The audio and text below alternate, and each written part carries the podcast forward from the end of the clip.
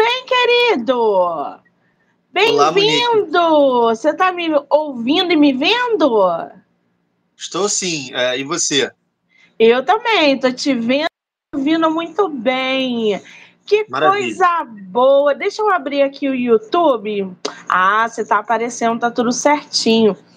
Querido, muitíssimo obrigada pelo tempo, pela disponibilidade de você topar bater um papo sobre a tua obra aqui com a gente, tá? Obrigada.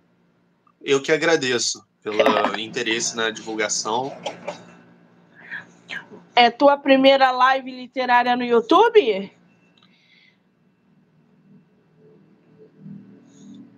Matheus? Uh, live literária, eu acho que sim. Não é minha primeira entrevista, mas é a primeira é, entrevista sobre um livro meu, eu acho. Ah, legal. Aí na parte Porque inferior eu, direita. Eu tenho um canal do YouTube também, né? E lá eu faço vídeo e tal. Ah, qual é o nome do teu canal? É Matheus Benites. É o meu nome. Nada muito criativo. E você gera conteúdo lá sobre o quê? Mas deu uma pequena falha aqui, mas eu acho que agora tá indo bem, né? Você tá me ouvindo? Tô, tô sim, tô sim. Você gera conteúdo no seu canal do YouTube sobre o quê? É um canal sobre filosofia e cultura, né? Eu venho dessa, dessa formação na filosofia, aí eu busco trazer aulas, é, análises de obras, de livros, misturando também com literatura, com cinema, com arte. E mais recentemente eu tenho falado muito sobre o ateísmo, né? Desde que eu passei a, a expressar mais o meu ateísmo nos vídeos e publicamente. E aí agora ele tá ficando. Tá, tá ganhando um público novo também por causa disso. E aí veio junto com o livro, né? Então é, tá tudo muito conectado nesse sentido. Que bacana. E aí, gente, o canal do nosso escritor Matheus, o Matheus dele é com TH. Benites. Qual a origem de Benites, Matheus? Eu não sei. Eu não sei, eu acho que é, é, talvez tenha a ver com. Talvez tenha uma, uma origem é, nos povos eu sei que tem muita gente no Paraguai que se chama Benítez também, talvez tenha alguma coisa a ver com sobrenomes espanhóis, não sei, eu não, não cheguei a, a fazer essa pesquisa ainda. Mas é com hum. S. Depois eu vou ver aqui e trago para vocês essa informação. Gente, eu sou curiosa, eu quero saber de tudo, eu quero conhecer tudo. Agora, você é de qual lugar do Brasil, ô Matheus? Eu sou do Rio, eu falo do, do Rio. De qual lugar? Eu sou da Tijuca. Ah, eu tô na Barra. Barra da ah! Tijuca. Estamos separados por, por uma Pelo montanha. Alto. É. Pelo alto da Boa Vista. Gente, de carro até a Barra dá uns 25 minutos. É, Ai, que delícia. Tem tempo que eu não vou na Barra. E a um diferença, gente, é que na Barra tem praia, aqui na Tijuca não tem, gente. Então o povo daqui vai tudo para a Praia da Barra, que é uma delícia, cristalina. Tem tempo que eu não vou para aí. Você frequenta a Tijuca? Não, não muito. Eu fico meio perdido na Tijuca, na verdade. eu vou mais para a Zona Sul e tal. Muito bem, vamos tomar um, um café, um chopp, qualquer coisa para trocar figurinha, tá? Sim, vou, vou eu te... acho que eu sou o primeiro ateu que você entrevista, quem sabe, talvez. Talvez. Ninguém não é muito ainda. Comum no Brasil, né? No Brasil não é muito comum. Ninguém ainda é, explanou, né? Ninguém ainda falou de forma explícita que a pessoa, não, eu sou ateu e etc. Muito pelo contrário. Algumas vezes eu recebo até alguns religiosos são uhum. bem ferrenhos, mas o ateu mesmo ainda não. O teu livro Ser Ateu tá aí? Tá, o que que acontece? Ele é um livro digital, né? E aí ele tá disponível na Amazon. É um livro bem pequeno, porque é na verdade um ensaio. e é um, um ensaio cuja proposta é desmistificar o ateísmo, né?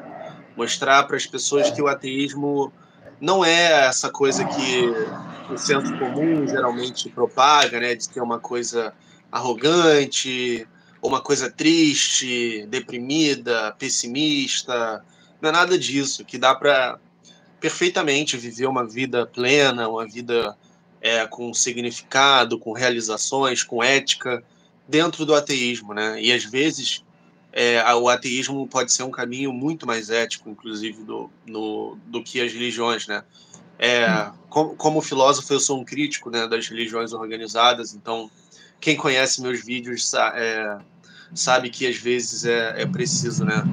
Ser, ser um pouco contundente, assim, nas críticas e no livro, quem lê também vai encontrar um pouco disso também, né?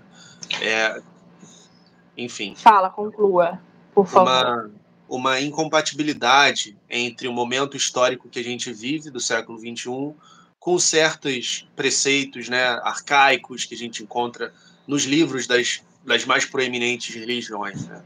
Que, que, por exemplo, você vai ver coisas ali que a gente poderia chamar de é, machistas, homofóbicas, é, enfim, entre, entre outros problemas. Né? Não preciso entrar especificamente, mas então, no, no livro você também encontra um pouco disso, mas o meu foco não é exatamente ficar batendo nas religiões, porque muitos outros autores já fizeram isso muito melhor do que eu. O meu foco aqui é mais mostrar para as pessoas que o ateísmo não é esse monstro de, de sete cabeças. Pois é, quando a gente fala sobre ateísmo, né, existe muito preconceito e muito preconceito. Ai, você é ateu e, e aí começa uma elaboração de ideias, porque as pessoas às vezes não entendem muito bem qual é a do ateísmo, né? O, o, que, que é o ateu? O que faz uma pessoa seguir pelo ateísmo, ser um ateu? Enfim. Ô, Matheus, explica pra gente eu não sei se você botou esse tópico no teu livro, provavelmente sim. Mas o que seria o ateísmo ali na base? Uhum. O ateísmo é você acreditar que não existe um Deus, seja um criador para o universo ou um ser sobrenatural preocupado com as suas ações morais, com seu destino, é, num nível transcendente da realidade. Né? Não, nunca houve, nem há, nem jamais haverá qualquer ser dessa natureza. Nós estamos sozinhos, digamos assim. Essa é, essa é a crença do, do ateísmo, né? que não é uma religião. Embora seja uma crença também, evidentemente, né? que acreditar nisso não é uma religião no sentido de ter dogmas, de, de ter é, preceitos que não são baseados em evidências. Né? Essa é a grande diferença. É uma crença só no que a gente tem evidência. Eu tenho evidência que eu estou aqui agora conversando com você. Eu não tenho evidência nenhuma de que tem um Deus preocupado com, com o que vai acontecer comigo, então eu não vou acreditar nisso. É basicamente por aí. Ah, muito bem. Então, é, é, quando a gente fala é, de movimento. Eu vou tocar nesse, nesse ponto porque eu não sou a, é, é eu não sei se a palavra é ateia, ateu. Para mulher é o que? Ateia? Acho que é, acho que é. Acho que é. eu não sou ateia. Eu acredito que a gente é movimentado por uma força superior. Eu respeito as outras religiões, exijo que respeitem também as minhas crenças, assim também como não tenho nada contra ninguém. Só que eu acredito numa força superior que movimenta todo esse universo. Você não acha que as pessoas, então, em questão de religião, elas acabam se apegando na religião justamente para acreditar que algo precisa se movimentar, porque se a gente parar para pensar, a gente está aqui, aí não tem outra vida, não tem nada, não, a gente veio, fez tudo o que tinha que fazer, foi embora e acabou, é isso? Uhum. É, assim, eu acho que sim, as pessoas são muito motivadas a, a aderir a crenças religiosas porque elas fornecem uma resposta, né? Elas fornecem uma segurança, um conforto, mas eu não estou satisfeito com isso, né? Porque eu quero algo que seja real, algo que seja verdadeiro. Não adianta algo proporcionar um conforto se não for verdadeiro. Eu não quero viver uma ilusão. Eu prefiro viver com o que eu sei e buscar uma felicidade possível somente com o que eu sei, né? Então, se eu vou morrer e, e a minha vida vai ser só isso, eu tenho que tornar essa vida a melhor experiência que eu posso tornar, né? E não ficar projetando que eu vou ter uma outra vida e, e, ficar esperando, alimentando essas esperanças. Eu prefiro aproveitar essa vida que eu sei que eu tenho. Né? Ah, muito bem. Aí a gente já aniquila um monte de questões, como por exemplo a coincidência, o acaso, fracasso, uma perda, porque o que movimenta é essa força essa força interior o ateu, pelo que eu estou entendendo, ele não mexe, ele não, não lida com isso. O que, que te movimenta, Mateus? Uh, interessante essa ênfase que você dá no movimento, porque não é uma ênfase muito dada assim por religiosos com quem eu converso, assim, né? Eu posso ver que você talvez tenha uma fé muito particular, mas uh, o que me move, assim, nesse sentido que você pergunta, eu acho que é muito interesse pelo conhecimento, interesse pela felicidade, pela ética, pelo propósito, pelas coisas do mundo que a gente conhece, né, do mundo humano e que são boas, né? Elas, elas, elas não precisam ter um, um, um criador sobrenatural por trás para serem boas. Então eu acho que é, é um lugar muito bom de estar, né? A, a, a vida e, e a gente pode fazer trabalhos incríveis, fazer descobertas incríveis, ter experiências incríveis e, e não precisa estar tá calcado numa, enfim, você acho que você entendeu, né? Não precisa estar tá calcado num, pai. Sim, eu entendi. Esse seu lado do Monique, o que movimenta é o conhecimento, é a busca por, é, por o concreto e etc. Aí você não joga um pouco mais para o lado do, por exemplo, do agnosticismo, que aí é, um, é uma outra pegada da, da, do ateísmo, ou eles se mesclam? Uhum. O agnosticismo é quem fica em cima do muro, mais ou menos, né? O agnóstico é aquele que fala, olha, eu não sei se Deus existe ou não, então eu não vou tomar uma posição quanto a isso o ateu é aquele que toma uma posição, né? Ele, ele, mas no sentido da não existência de Deus. Fala, Deus não existe. É claro, Monique, que não dá para saber 100%. Seria muito Sim. anticientífico dizer que eu tenho certeza 100% de que Deus não existe, porque eu não tenho. Mas eu, o máximo de, de convicção que alguém pode ter é o que o ateu tem de que Deus não existe, né? Então, ele não deixa de ser ateu por isso, porque, enfim, então, é, essa seria a grande diferença. Se eu fosse agnóstico, eu, eu, ia. A minha posição seria ligeiramente diferente. Tipo, ah, não. Deus pode ser que exista, pode ser que não exista, mas por mim tanto faz.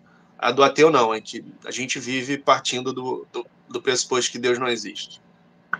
Muito bem.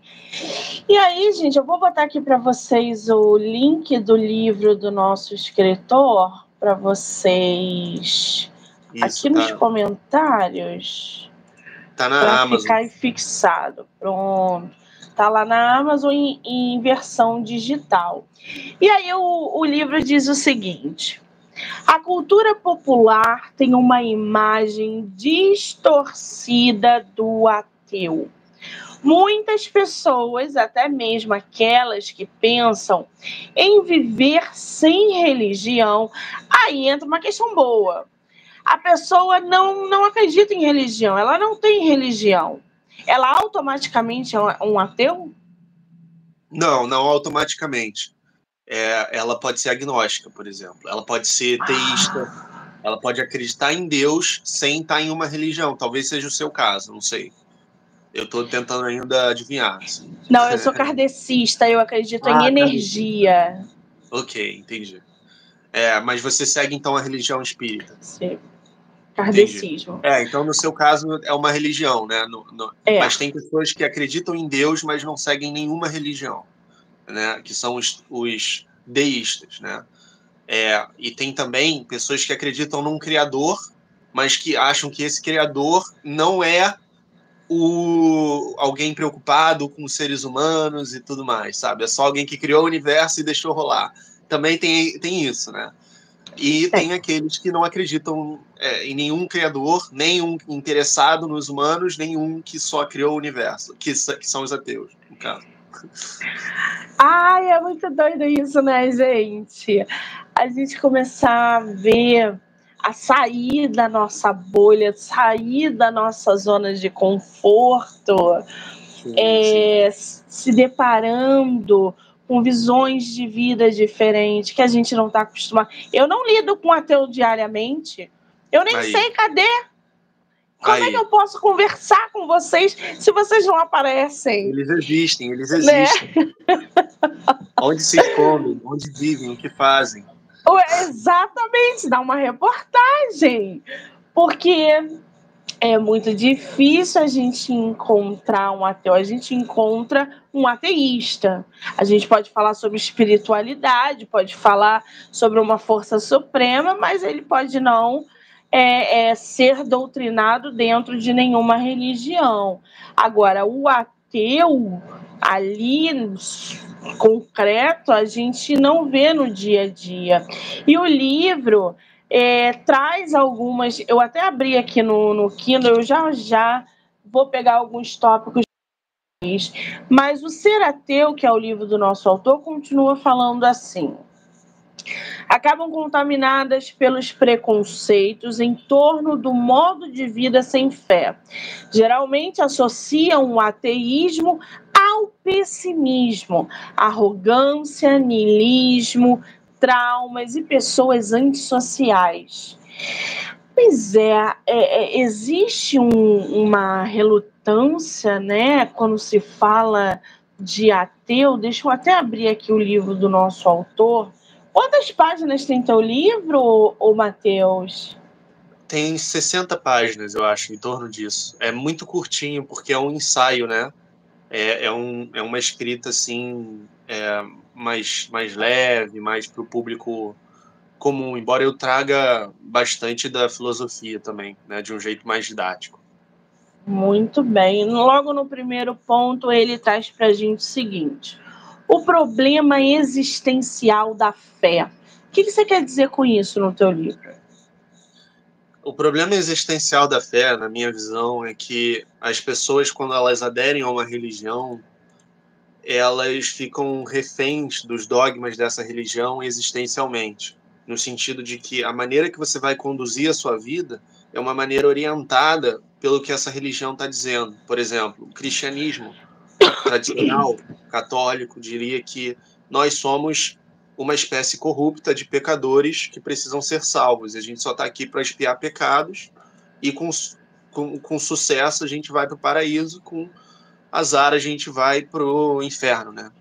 Então eu não acho que é uma visão muito saudável. Eu acho que isso é um problema existencial, né? Um problema para sua existência. Causa muito, muito desespero psicológico, terror, é, neurose, angústia, é, além de repressão, né? De sentimentos. Por exemplo, muitos homossexuais é, se reprimiram, né? Por muitos anos, assim como mulheres foram subjugadas né, por muitos, muitos anos na tradição católica. E, e, e pessoas assim hoje em dia mesmo com o um mundo mais progressista eu ainda penso que acabam às vezes não percebendo o quanto que a fé pode fazer muito bem em alguns casos mas também pode fazer muito mal existencialmente. É existe uma diferença entre você ter fé e você ser religioso. A uhum. fé montanhas é uma força que a gente não consegue explicar de onde vem. Um exemplo nato disso é uma mãe. Se a mãe der de cara com um filho doente, a fé que ela tem não é a religião. A fé que ela tem é capaz de melhorar o filho dela de um jeito inexplicável. Eu sei que você não acredita nisso, mas é, o maior exemplo de fé concreta que a gente tem no mundo é o desejo de uma mãe da melhora do filho quando ele está adoecido. Então, quando a gente fala que a força de uma mãe é avassaladora, é por causa da. Porque ela joga tudo fora. Ela joga a religião, ela joga as doutrinas, ela joga os dogmas. Mas a fé para ver o filho dela bem, ela não joga. Então ela se apega naquilo ali, naquela energia, naquela força para melhorar o filho. A gente tem vários exemplos. Mesmo sabendo que você não acredita, eu só queria abrir esse parênteses aqui. E a questão da, da igreja que você falou, a gente, né, é, é é só uma questão de estudo, leitura e etc. Desde que o mundo é mundo, quem doutrina o mundo é a igreja. Mulheres foram queimadas por causa de religião, pessoas morreram por... e continuam. Se a gente for no Oriente, é por causa de, de religião, entre aspas, que a gente continua em guerra. Então é, é, é, muito louco isso. Parece que a gente não progride. Parece que em determinados momentos, quando a gente conversa com um religioso, por exemplo, eu me sinto em 1400, com tantas ideias retrógradas, por causa de uma doutrina religiosa imposta pelo medo. Tem um outro ponto que você botou aqui, que é o problema ético da fé. Sim. O que, que seria isso? É, o problema existencial é, é mais do indivíduo consigo mesmo, né? O terror na, na cabeça dele, o medo, a angústia, a repressão. O ético é mais a dimensão do social, né? Que seria, por exemplo, os problemas que a fé geram para a sociedade, como esses que a gente veio falando, né? A questão da, das mulheres queimadas, é, do, do, dos homossexuais apedrejados, enfim, esse tipo de coisa. Como que é, gera muita segregação também, né? As religiões, ah, eu tenho a minha religião, a minha é certa, a sua é errada, então vamos brigar. Tem é, é, a intolerância, então são é um capítulo mais sobre esses problemas que são mais do âmbito do convívio e não tanto do, do psicológico. Mas esses são os dois capítulos que eu estou mais criticando, os outros são mais para mostrar como é que é na prática ser ateu e tudo mais. Muito bem. Vocês celebram feriados religiosos? Uh, olha, eu acho lindíssimo o, as luzes de Natal, os enfeites. Eu não tenho nenhum problema com isso. Não tenho nenhum problema Amo Natal. Com, a, com a música, sabe? Com, eu, não, eu acho tudo isso muito lindo. É, eu adoro ter um feriado, né? Quem não gosta de feriado? Mas para um ateu, um feriado não significa nada mais do que um, um dia livre, assim, né? Não tem nada sobrenatural, milagroso associado a, a aquele feriado, né? Muito bem. Ô, ô Matheus, quais os livros que tu lê? Uh, eu leio muita filosofia, né? Porque eu trabalho com isso, mas eu também tento variar muito, né? Porque é importante ter, ter uma versatilidade. Então eu busco ler psicologia, ciência, leio muita literatura também, né? De ficção, digo. Então tento fazer um, um balanço. Eu gosto de ler os clássicos. Acho muito importante a gente ah, Muito legal. Eu adoro os clássicos também. Você traz aqui no teu livro o niilismo. E essa uhum. semana eu terminei o Pais e Filhos, de ah, Ivan Turgenev, que fala sobre o, o niilismo, uma leitura sensacional. Deixo aqui aberto para quem quiser, porque fala. A gente tem o Bazarov, Bazarov, que é um dos personagens do Pais e Filhos, que ele é um niilista. E o niilista, ele nada mais é do que essa. É, a gente pode dizer que ele é um, é um projeto de ateu, ele é um aprendiz de ateu, porque ele não é apegado, ele não nada, nem a medicina na história, que ele era médico, ele meio que acreditava. Uhum. Então, é, é, é, bem interessante esse livro. Você já leu? Uh, não, Turgenev não. Eu li o Dostoiévski, que também fala muito de niilismo, né? Mas, mas essa geração russa, né? Era um clima muito niilista que estava no ar ali, mas É, mas eu, mas eu tô, tô ciente da obra, né, que é uma das obras que ajudou a propagar o termo do niilismo na cultura, e uh, eu só acrescentaria que o ateu ele pode ser niilista, mas ele não necessariamente é niilista. Por exemplo, o niilista ele não acredita em nada, né? É, é, nada é como um valor superior, digamos assim. Então, ele não acredita que a moralidade, por exemplo, existe, né? Que o bem e o mal são coisas reais. O niilista não acredita. Para ele é só uma criação cultural, linguística. Mas um ateu pode acreditar nessas coisas sem acreditar em Deus, né? É, Pais e filhos. É, isso aí. é, isso aí. Então, sim, o ateu ele pode ser niilista, mas ele não necessariamente vai ser niilista. Pode ser. Eu, por exemplo, eu sou um realista moral. Né? Eu acredito que existem é, verdades morais na existência. Eu acredito em coisas que não são materiais, como, por exemplo, números, ideias, são coisas reais, mas não são materiais, mas fazem parte da existência. E, e, e, no entanto, eu não acredito em Deus, não acredito que foi criado por um ser sobrenatural, preocupado com o que eu faço no meu tempo livre. Entendi. Muito bem. Esse seu livro, você você escreve, você publicou agora, 2024? Não, não, foi foi dezembro, foi finalzinho do ano passado.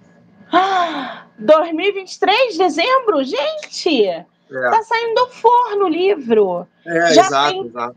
30 exato. avaliações no livro dele. Depois é, a gente vai ver o que, que o povo está é né? falando né? do livro. Isso é bom. Né? Isso é ótimo. Depois a gente vai ver o que, que o povo está falando aqui. Você publicou independente, Matheus? Foi, foi independente porque eu queria ganhar algum dinheiro com o meu livro, né? Embora eu, eu tenha botado um preço muito baixo justamente para divulgar o ateísmo, eu queria não ficar refém da, da, das editoras, né? Nesse caso. Eu vi aqui que você tem outro livro publicado, Isso. só que é, em conjunto com outro autor, não é? Sobre a pandemia? É, é, o Contos Pandêmicos é um livro. Contos Pandêmicos. É meu, mas é sozinho meu, só que é com uma editora. É, é com a Asis da Literatura. E é justamente. Tá lindo. Tá lindo. É justamente sobre, sobre a pandemia, assim. Mas são, é, mas são histórias, né? É um livro de ficção, são contos. Essa tá linda, tá fortíssima. já já vamos falar sobre ele, porque eu ainda quero explorar mais o ser ateu. Por que, que você resolveu escrever um livro como esse? O, o qual o objetivo de você é, trazer uma questão que é polêmica, o ateísmo, né? Desmistificando aí essa questão. O objetivo, eu acho que é melhorar o mundo, né? É, pode ser que é, algumas pessoas interpretem diferente, né? Claro, mas eu, eu vejo que desde o, o surgimento da, da, do iluminismo, da reforma, é, do liberalismo, a sociedade melhorou bastante. Assim. A gente acabou com a escravidão, é, a monarquia, as guerras diminuíram muito, a fome diminuiu muito, e todas essas conquistas são conquistas modernas. E na minha visão, a religião ainda é uma dessas coisas do passado que ainda trazem certos retrocessos, sabe? E para mim falta avançar um pouco mais nesse sentido, é, como, como filósofo. Então, eu estou tentando trazer mais isso para o Brasil. No, no, exterior, a gente tem muito esse debate, é muito mais respeitado, não é um tabu tão grande debater religião, mas no Brasil é um país majoritariamente religioso, né? Então, é, tem pouco, pouco esse debate. Eu quero contribuir nesse sentido. Eu acho que nesse século 21 a gente a gente tem muitos temas importantes para lidar, né? É, e, e a religião é, um, é uma pauta que, que deve ser colocada também. Né? Muito bem. Agora, tem um negócio que está me chamando a atenção, que é dentro do ateísmo o papel. Porque assim, você Ok, não acredita. Você falou um negócio que me chamou a atenção, Manique. Eu acredito em números, mas eles né, a gente não pode pegar, a gente sabe? Eu entendi o que você quis dizer, mas quando a gente fala de ateísmo, automaticamente a palavra ciência vem na minha cabeça. Qual é a relação do ateísmo com a ciência? Existe uma ligação direta com isso? Como é que você vê a ciência, o papel da ciência nesse, nessa questão? Uhum. Sim, a ciência é, a, uma das nossas melhores ferramentas para obter conhecimento. Então, eu vejo que a ciência é uma aplicação da razão, né? mas uma, uma aplicação da razão para o conhecimento do mundo natural. É, a filosofia também é uma aplicação da razão, mas ela lida com outros objetos que não são objetos da ciência, como, por exemplo, o bem, o mal, a virtude, né? o verdadeiro, o falso, são questões mais abstratas. Qual é o propósito da vida? O que é a felicidade? O que, que significa é, ser uma pessoa virtuosa? É, enfim, e várias outras questões. São questões filosóficas, que são as questões mais amplas da existência. Então, a ciência, ela, ela caminha junto com a filosofia, na medida em que ela proporciona um conhecimento da realidade, é, para os seres humanos. Né? Então, a ciência, se você vê a maioria dos, não sei se a maioria, mas muitos dos cientistas famosos são ou ateus ou agnósticos, né? Justamente por isso, porque a fé religiosa, né, é uma é uma coisa que você está indo antes da razão, você está se comprometendo sem ter evidência nenhuma. A ciência é um caminho mais seguro e mais é, apropriado para obter conhecimento real, né, do que o, as histórias sobrenaturais das coisas que a gente não compreende. Então, eu acho que tem tudo a ver, sim. Muito bem. Você traz um outro tópico aqui no teu livro que fala sobre ateísmo e espiritualidade. Isso. Quer dizer, você vem no início da, do teu livro só pou, pou, pou, pou, e de repente aparece essa palavra Isso. espiritualidade. Pois Explica é. pra gente esse capítulo. Uhum.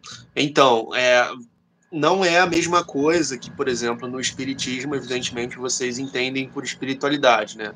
A minha espiritualidade é uma coisa que não tem nada a ver com entes sobrenaturais, é, é totalmente nesse mundo, né, com como que a gente vai se conectar com a natureza, com coisas que são maiores do que a nossa matéria, né, com coisas que são que dão um propósito maior, que nos despertam certo maravilhamento, certa perplexidade, a prática da meditação, por exemplo, a contemplação da beleza, né, é, seja a beleza natural ou a beleza de uma obra de arte, tudo isso faz parte da, da espiritualidade para mim, a apreciação da música, a nossa capacidade de, de, de fruir né, a estética e de buscar um, uma paz né, interior, um equilíbrio.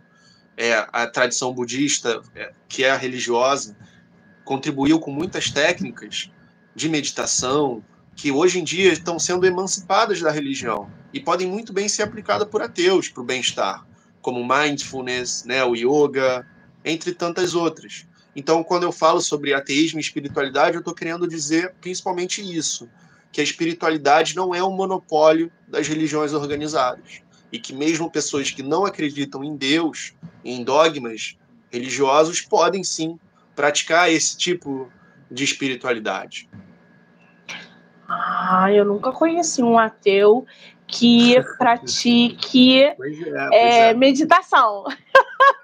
Pois é, pois é a primeira vez. Mas. Porque a meditação, gente, se a gente parar para pensar, ela, ela é ela mexe com energia, ela mexe com chakras, ela mexe com reorganização da áurea. A gente vai é, melhorando, inclusive, a nossa saúde física e emocional através da meditação. E aí são vários pontos que abrem vários leques quando a gente fala de meditação. Então aí a gente tem um pouco também desse lado é, é, espiritual. Tem uma, uma, eu não sei se é uma música que você incrementou aqui nesse capítulo, que você considera uma bela forma de espiritualidade não religiosa, que se pode ler passagens como esta. O que, que é isso aqui que você colocou? O vento moldava meu corpo. Ah, isso aí é, é o quê? É um livro de um filósofo chamado Albert Camus, que era um filósofo é, que também não acreditava em Deus em que ele descreve, por exemplo, é um escritor também, né? Um escritor clássico que escreveu O Estrangeiro, é um grande clássico da literatura. E aí ele tem esse, tem várias passagens na, na, na literatura dele que são muito poéticas, que falam sobre essa conexão com a natureza, com o vento, com as folhas e como que isso leva para um desprendimento do self, né? Para você sair dessa sua vida é, automática de ficar conversando consigo mesmo na cabeça o dia inteiro, pensando nos seus afazeres pragmáticos e você vivencia algo maior ali, sabe? E isso não tem nada de sobrenatural, é só uma coisa bela, uma coisa maior que você. Assim como a forma que você vê a meditação é diferente da forma que um ateu, como eu, vê a meditação, né? Eu não penso em chakras, eu não penso em áurea, eu penso na ciência, no bem que isso faz para o meu corpo, né? Como que isso é, me causa, me proporciona uma liberação é, um bem-estar, né, os hormônios positivos, um relaxamento. Então é, é mais ou menos por aí que a gente lida com a espiritualidade, sem esses, sabe, sem usar os nomes místicos e, e coisas que a gente não pode investigar é, empiricamente, né? Mas é isso, é, é isso que eu, que eu busquei trazer nesse a literatura também, né?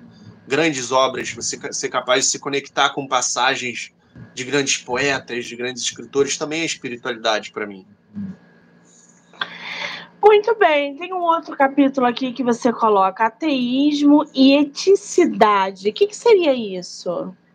Seria você levar a eticidade é, é você se preocupar com a ética, né? Se você se preocupar com a moral, se preocupar com como viver em sociedade, quais são minhas obrigações, quais são os meus direitos, né? E, e, e como que é um, é um mito, né?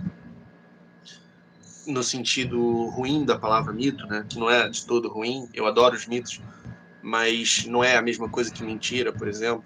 Mas, mas é um, uma falácia você acreditar que a moralidade provém das religiões apenas. Né? Não é, não é bem assim. Inclusive, a moralidade passou a existir como uma preocupação social só na era moderna, do iluminismo, é, do, do, da filosofia do direito. Antes era tudo a igreja dominando, sabe? Não tinha muito essa preocupação é, moral com, com as pessoas. Então é um grande erro. Hoje em dia, muitos pastores falam: ah, não, você precisa de Deus para ter uma vida moral, mas isso não é verdade. É, é eu também não concordo. Em então é algumas coisas. Isso, né? em algumas coisas dentro das religiões também que eu não concordo. Isso pode ser dentro do kardecismo, isso pode ser dentro do evangélico, isso pode ser dentro do catolicismo. Tem muita coisa que eu não concordo. É por isso que eu gosto de mexer com energia. A toda a minha vida é em volta de energia. Uma energia que no ateísmo não funciona, não, não entra, não, não não há é. espaço ali. Eu entendi, entendi. Agora, tem um ponto bem legal aqui ainda nesse capítulo, que o autor, que é uma coisa que eu adoro em livro, quando o autor indica outros livros. Então tem uma indicação aqui que o Mateus faz. A mente moralista. Por que pessoas boas são segregadas por Política e Religião. É um livro que foi best-seller. Que livro é esse? Quem escreveu? É um livro de um professor de ética, inclusive, e psicologia da NYU, da Universidade de Nova York, sobre o comportamento moral e evolução. Né? Ele estuda como que a nossa moralidade é, tem ligações com o evolucionismo, né? E mostra como que as escolhas morais das pessoas são muito mais emocionais do que racionais. Então, alguém que, quando vai ser, por exemplo, de esquerda ou de direita, tem muito a ver é, com o temperamento dela, ainda que ela não perceba. E depois entra a lógica para justificar a crença. Mas num primeiro estágio, a, a, essa pesquisa desse cientista mostra que as pessoas tendem a formar suas decisões emocionalmente e só depois que entra a razão. Né? Então é muito interessante, é um livro que eu, que eu recomendo justamente nessa parte que eu estou falando, como que a moralidade não, não provém é, de religião, né, necessariamente. As suas decisões são tomadas pelas emoções ou pela razão? É, então, eu tento tomar pela razão, né? Mas eu suspeito que mesmo em alguém que trabalha com filosofia ou com ciência, ainda deve ter um componente emocional muito forte. Mas eu faço o meu melhor para reprimir isso, né? Nesse, no sentido de deixar a razão tomar as decisões. Claro que respeitando também, né? O, o, as emoções. Eu, não só, tipo, razão, razão, razão. É importante também, né? Ter, ter um pouco de espaço para as emoções, mas no que tange a decisões morais, eu acho que a razão deve prevalecer.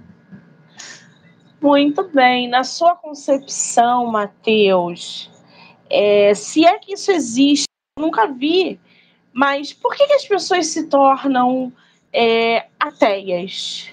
Uhum. É, é, muita gente se torna ateu, ateia, depois de uma frustração com a religião, né? Tipo, ah, eu fiz um, um pedido e ele não foi atendido, né? Eu queria que o meu parente fosse salvo, Deus não fez nada, né? Ou então eu perdi tudo, eu sempre fui um cara muito é, devoto e Deus nunca fez nada por mim. Então, esse problema né, afasta muitas pessoas da religião, assim como é, pessoas que já nascem, que já crescem né, com uma predisposição mais cética mesmo, de questionar as coisas, de ter uma educação mais científica. É, ou então, isso vem de família, né? Vem de família, assim. Tem famílias que não são religiosas e tem outras que são muito religiosas. Né?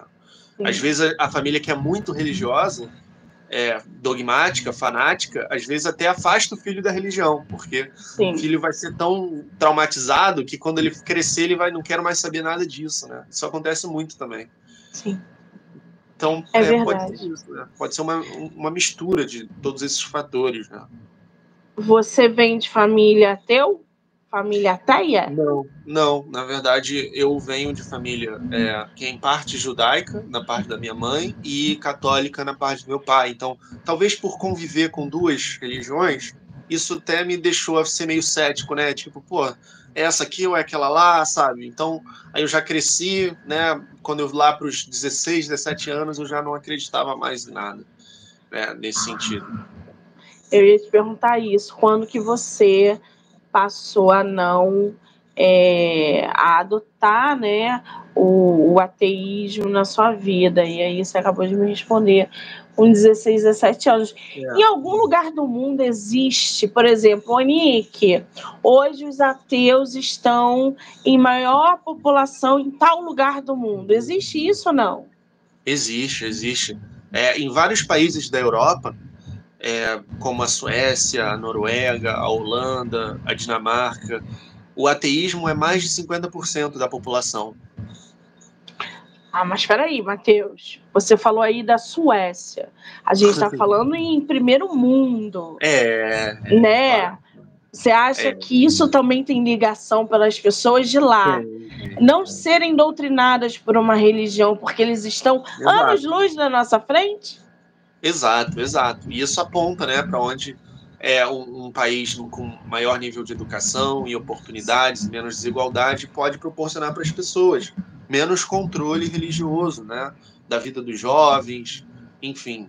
E também o Japão, por exemplo, é um país que é majoritariamente não religioso, né, é, é, mesmo tendo uma tradição muito forte do budismo. Então, eu vejo que tirando, com exceção do mundo islâmico e de países latinos, né, como o Brasil, a religião está tá tendo uma, um, um, desaparecimento leve, gradual, assim, eu acho. Né? Uma diminuição muito grande para o secularismo. É claro que não podemos falar muito ainda em nome do Brasil, mas eu estou fazendo a minha parte, inclusive com esse livro. É isso aí, é o caminho de é, feijãozinho, mas é, é isso, é algo é. que acredita, que te move, então descobrimos alguma coisa, descobrimos algo que move o nosso escritor. Tá vendo aí? Eu sabia que eu ia descobrir. Ai, é, ai. Claro, claro. O a último. encontrar propósito, né? Encontrar propósito na vida, grandes ambições Sim. valorosas que não tenham a ver com, com uma coisa sobrenatural. E eu não estou falando de, de proibir, não, tá? Religião na lei, nada disso. Eu estou só falando das pessoas voluntariamente não quererem mais ser religiosas, né? De que num futuro ideal, daqui a sei lá quantos anos, nossos tataranetos né, vão viver num mundo mais secular, mais ético, em que a religião é uma coisa mais individual de cada um, e que pouquíssima gente faz, e que existe toda uma moralidade bem estudada pela ciência, pela psicologia, enfim. É mais ou menos o, o futuro que eu, que eu, que eu gostaria de, de ver. Mas a gente tem também um crescimento muito grande do fundamentalismo, né? principalmente dentro do Islã o fundamentalismo é a parte mais expressiva, parece ser uma da parte mais expressiva dessa religião. É, e é uma religião que está com uma presença muito forte na Europa, o que traz alguns, algumas preocupações também. Né? Não é claro pelas pessoas é, que não, não são fundamentalistas dentro da religião, mas justamente porque é, são muito expressivos os fundamentalistas. Então, isso também nos traz preocupações sobre esse futuro que a gente de fato vai ter nesse século. Muito bem, esse é o livro Ser Ateu, Desmistificando o Ateísmo e Quebrando Preconceitos para uma Vida Plena Sem Religião. Ali, ó. Ah, tá só em formato. Vai, vai ter formato de, é, físico, Matheus, ou só digital? Olha, a princípio vai ser só digital, tá? Porque é um, é um ensaio curto e é mais para divulgação do ateísmo mesmo. E talvez no futuro o que eu faça é juntar esse ensaio com outros ensaios curtos e aí fazer uma publicação é, conjunta né, de ensaios filosóficos é, físico. Mas a, a, princípio é essa, né? Tá com preço bem acessível e você pode ler instantaneamente aí quem for assistir e tiver interesse no tema, divulgar também para pessoas que conhecem, interessadas né, em, em, em ver a possibilidade de um caminho não religioso para a vida. Tá no Kindle ilimitado. Quem quiser e for assinante, isso, pode isso, ler por ali gratuitamente. Ou, gente, é, adquirir o, o digital por um preço muito acessível, tá? Depois, Matheus, se você puder, nos comentários, quando tiver gravado no YouTube, coloca o link para o pessoal já ir direto no Kindle Ilimitado. Abre na tua página. Tá. Fora esse livro, gente, o Matheus também tem Contos Pandêmicos, que eu adorei essa capa. Esse você tem livro físico aí ou não? Tenho, esse eu tenho físico. Deixa eu pegar ele aqui. Essa capa tá de embrulhar os estômago. olha isso, gente. Um livro de 42 páginas. É, outro livro curto. É, que só nessa capa a gente já passa mal, porque é, é isso, né? É, é voltar no tempo com essa imagem. E aí, nesse livro, você reuniu contos de várias pessoas ou contos Não. seus? são meus. São seis histórias sobre experiências de personagens fictícios durante a pandemia no Brasil. O personagem da capa é um coveiro, por exemplo. É o personagem da primeira história, né? É, o, é a realidade de um coveiro durante a pandemia, que está sempre se expondo. inteligência artificial, não foi, Matheus? Essa capa? Capa? Eu não sei, porque foi a editora, eu não sei, realmente não sei. Mas ficou bem legal, né? Porque ficou bem, deu um clima ficou. bem meio Edgar Allan Poe, uma coisa Isso. assim, né? E, e aí tem, tem outras histórias, né? Tem histórias sobre um entregador de comida, tem histórias sobre uma mulher grávida que desiste, né? Tem dúvidas sobre trazer o filho para o mundo nesse mundo pandêmico, né? Tem histórias de um outro que desenvolve uma doença é, é, mental, né? O, o, o, o toque durante a pandemia, com essa coisa de é, de ficar limpando toda hora a mão, sabe, com essas neuroses assim que a gente precisou ser submetido.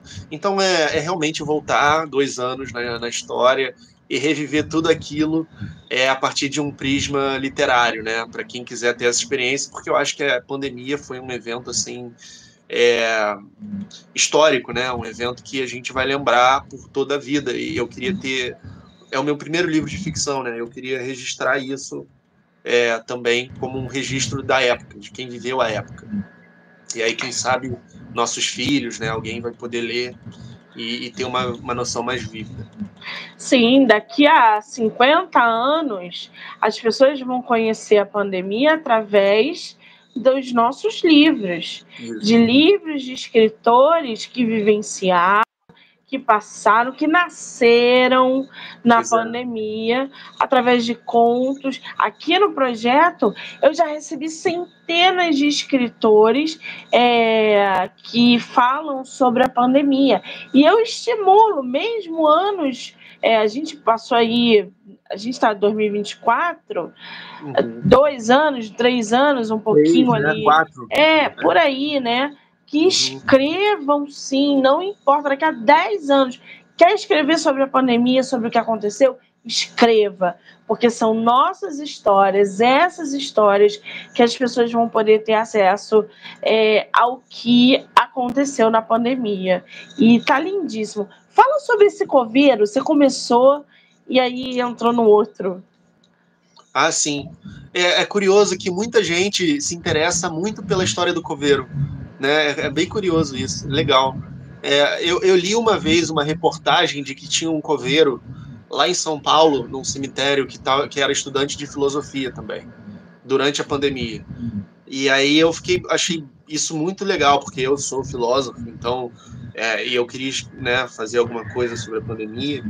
E aí, e aí eu falei, pô, vou construir uma ficção em torno desse cara, né? E eu não tem nada a ver com a pessoa real, tá? não nem conheço mas eu criei um personagem com base nessa informação de que pelo estudo dele da filosofia, né, da filosofia da morte, de, de refletir sobre a morte, estoicismo, epicuro, é, existencialismo, ele consegue conduzir, né, uma, uma vida muito filosófica, uma vida é, é, muito consciente nesse, nessa exposição extrema que ele tem ali que é enterrando centenas de corpos, né, semanalmente, e sempre podendo correr o risco de ser infectado.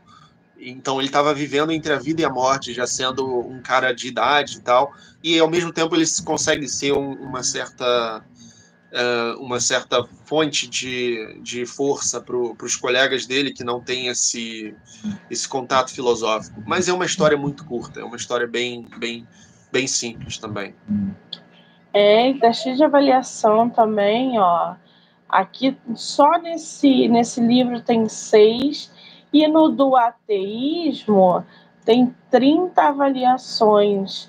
Então, quer dizer, são livros que estão muito bem é, é, indicados, comentados, todo mundo falando bem, tanto desse quanto do ateísmo. Ó, só só gente elogiando. Que bom. É isso aí. Eu gosto assim, com, essa, com esse movimento, com essa energia. Ô, Matheus, qual é o seu Instagram? Meu Instagram é arroba Mate Benites. M-A-T Benites. E o nome do seu canal no YouTube é Matheus... Matheus Benites, Benites, é meu nome. Isso. É. Então, gente, já corre lá, já se inscreve no canal dele, já segue ele no, no Instagram. Lembrando que esse bate-papo vai ficar no canal do YouTube, do Livro Não Me Livre, então já se inscreva aqui também para acompanhar todas as entrevistas que são geradas diariamente. Canal do YouTube, Spotify, Anchor, Amazon, TikTok, Kawaii, Instagram e Facebook.